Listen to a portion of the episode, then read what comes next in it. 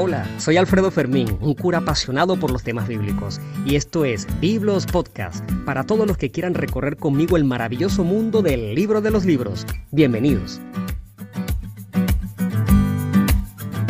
Otro tema al que las personas le prestan mucha atención en las charlas sobre, sobre este tema de angelología y demonología es acerca de la acción del demonio en el mundo. ¿Cómo actúa el demonio en el mundo? Yo he comenzado muchas charlas diciendo que eh, la actuación del demonio en el mundo es infinitamente inferior a lo que uno cree. No tiene poder de nada, pero sí puede actuar a, a través, por ejemplo, de los pecados capitales, de aquellos pecados que van contra los mandamientos de la ley de Dios, pero eso lo dejamos para otro momento. En este momento me interesa describir que los libros de exorcística y de teología hablan esencialmente de dos tipos de acciones maléficas. Vamos a hablar de las acciones demoníacas. La acción ordinaria y la acción extraordinaria. Lo ordinario significa lo del día a día. Extraordinario no significa maravilloso. Extraordinario significa fuera del ordinario. Es decir, situaciones que no se presentan todos los días. La acción ordinaria del demonio esto es la de todos los días y la de la casi totalidad de la influencia maléfica en el mundo, es a través de la tentación. El demonio sí es una fuente de la tentación, pero repito, no es la única fuente de la tentación. El demonio actúa ordinariamente a través de la tentación. ¿Y de, qué se trata la tentación? La tentación es una sugerencia que eh, se dirige directamente a una persona que está inclinada al mal. Eh, la persona humana tiene las consecuencias del pecado original. Si fue bautizada, la persona ya no tiene el pecado original, pero quedan las consecuencias. Esa consecuencia, esa cicatriz en la persona es el pecado original, la concupiscencia. El pecado original ya no lo tiene, lo que le queda es la concupiscencia que hace que la persona se incline hacia el mal. Esta desventaja hace que el demonio sugiera a la persona humana el cometer el mal, el obrar mal, el pensar mal, el que eh, se acerque a las realidades naturales para destruirlas o para aniquilarlas de alguna manera. Esta es la acción ordinaria del demonio a través de la tentación. Así es como actúa el demonio en el mundo, a través de la tentación. Sin embargo, aquí tenemos que aclarar una cosa muy importante. Esa actuación ordinaria del, del demonio en el mundo puede ser aniquilada de manera absoluta a través de una decisión libre de parte del hombre. Porque que el demonio me tiente no significa que yo deba caer en la tentación. Esto es muy importante. Sobre todo para hermanos cristianos que dicen, y esto es un lenguaje que tiene que purificarse, el demonio me hizo pecar. Esa afirmación es falsa. El demonio no hace pecar absolutamente a nadie. El demonio no tiene ese poder.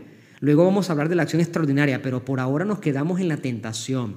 La persona si cae en la tentación, a por más que esté débil en ese momento, no se debe a que el demonio la tentó, se debe a que la persona en su libertad dijo que sí a la insinuación maléfica del, del demonio, de Satanás.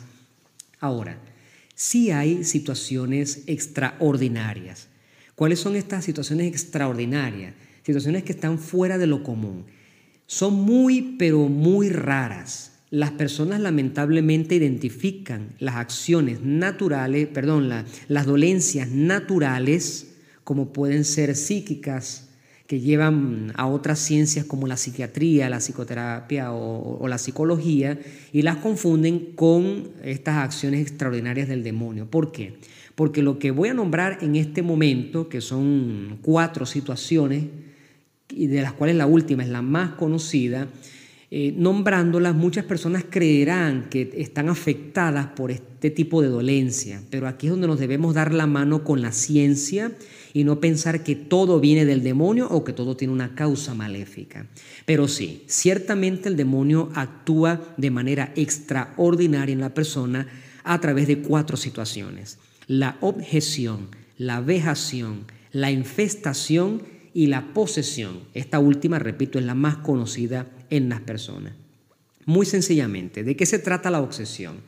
Un pensamiento fijo en la cabeza de destrucción, de muerte, un pensamiento malo, un pensamiento que me crea angustia, eh, sufrimiento, que viene como de la nada. Es un pensamiento obsesivo precisamente, como un martillo que me da en la cabeza. Uno de los pensamientos obsesivos maléficos clásicos es el, pensamiento de la autodestrucción, es decir, del suicidio. Repito, no necesariamente si una persona está pasando por una situación como la que estoy describiendo, es porque el demonio la está atacando a través de la obsesión, no necesariamente.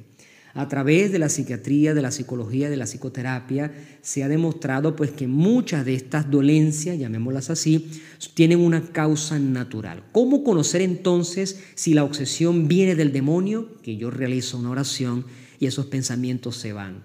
En cambio, si es una enfermedad psicológica, por más que yo rece, eso no se va a ir sino es consumiendo medicina o realizando terapias de relajación o algo por el estilo. El segundo caso es el caso de la vejación que lamentablemente existe en el mundo de la realidad. En esto creen muy poco los psiquiatras, más bien lo descalifican. Ellos le llaman autolesiones, la persona se autolesiona. Bueno, esto existe, pues por supuesto, en el campo natural, que la persona se haga daño a sí misma en su cuerpo y queden unas marcas. Sin embargo, en la experiencia de muchos sacerdotes que rezan por personas que tienen este tipo de dolencias, a veces hay una causa maléfica. La vejación es cuando el demonio toca el cuerpo, cuando lo golpea, cuando deja marcas.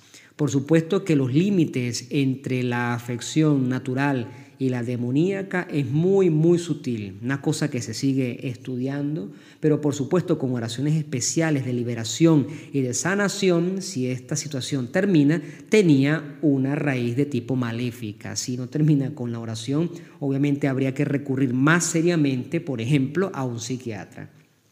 La tercera situación es la infestación.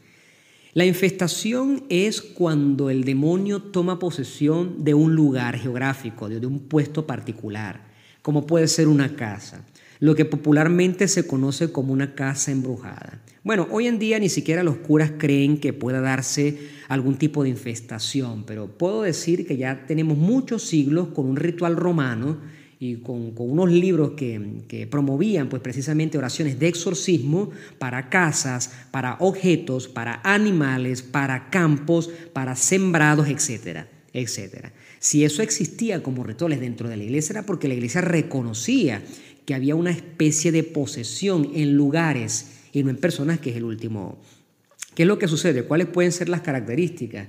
Que se muere el ganado de una manera particular, eh, particularmente extraña que una cosecha, una cosecha se pierda a pesar de que somos peritos en, eso de la siembra y de la cosecha y no, no, no se nos dé. Una infestación puede ser, por ejemplo, que la casa se llene de animales, los más clásicos, la cucaracha, los ratones, las moscas, las arañas, de manera inesperada y que desaparezcan de manera inesperada. Una infestación puede ser también que en una casa se verifiquen malos olores, pero no que los perciba una sola persona, sino cualquier persona que entre allí verifique una situación así. En Italia se han dado algunas situaciones muy, pero muy tristes, como por ejemplo que de los grifos salía sangre y esto fue corroborado por un conjunto de, científicos de la Universidad de Pisa y de Florencia.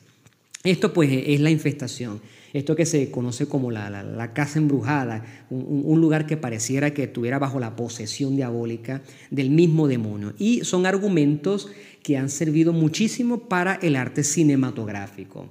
¿Cómo pudiese solucionarse eh, esta situación? Bueno, cuando la situación es verdaderamente de, de origen maléfico, hay que realizar exorcismo. No cualquier tipo de oración, al parecer, según la experiencia, mm, funciona para que estas cosas se alejen. Son cosas muy, muy difíciles. Por supuesto que la fe en Cristo es lo principal y no debemos aferrarnos a ningún tipo de oraciones particulares, porque la fe en Cristo es lo que salva, es lo que tiene poder, no que yo haga esta u otra oración. Sin embargo, pues en la experiencia de los sacerdotes exorcistas está que este tipo de, de dolencias que sufren mucho mm, algunas familias y que tienen una real causa maléfica, requieren de oraciones especiales bajo estricta eh, vigilancia del obispo de la diócesis de la circunscripción eclesiástica. Y la última realidad, la más conocida por todos nosotros, es la de la posesión diabólica. Aquí simplemente quiero decir, ya todos sabemos lo que es la posesión, lo hemos visto también por las mismas películas, hay películas muy famosas eh, al respecto. Lo que quiero decir es lo siguiente, aclarar una cosa que más que curiosa es una cuestión teológica. Siendo el demonio un espíritu, Él no necesita entrar en el cuerpo de nadie. Cuando nosotros decimos que una persona está poseída por el demonio, un poseso, una posesa, el demonio no entra en el cuerpo de la persona. Puede manipularla, para que nos entendamos en este momento, a distancia, fuera de la persona. No es necesario que entre, porque siendo un espíritu no, necesita entrar. El demonio no sustituye el alma de la persona, lo que hace es influenciar y tomar de manera completa la libertad y la voluntad. La persona entra como en una especie de trance, deja de ser ella misma y cualquier movimiento, la, cuestión fisiológica, motora, neurológica, todo, todo toma posesión el demonio de tal manera que cualquier acción, cualquier palabra y en ese momento cualquier pensamiento es realmente el demonio el que la está realizando. Aprovecho esta oportunidad entonces para rezar por todas aquellas personas que sufren de una verdadera posesión diabólica, pidiéndole a Dios Todopoderoso que las libre lo antes posible de este terrible mal.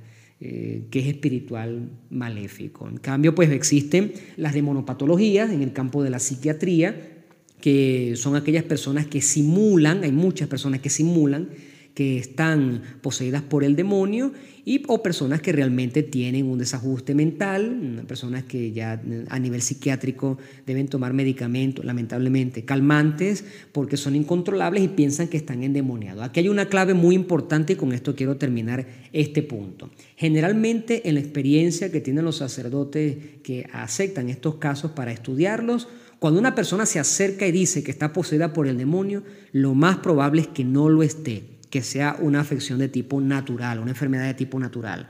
Porque el demonio no se va a dejar descubrir tan fácilmente.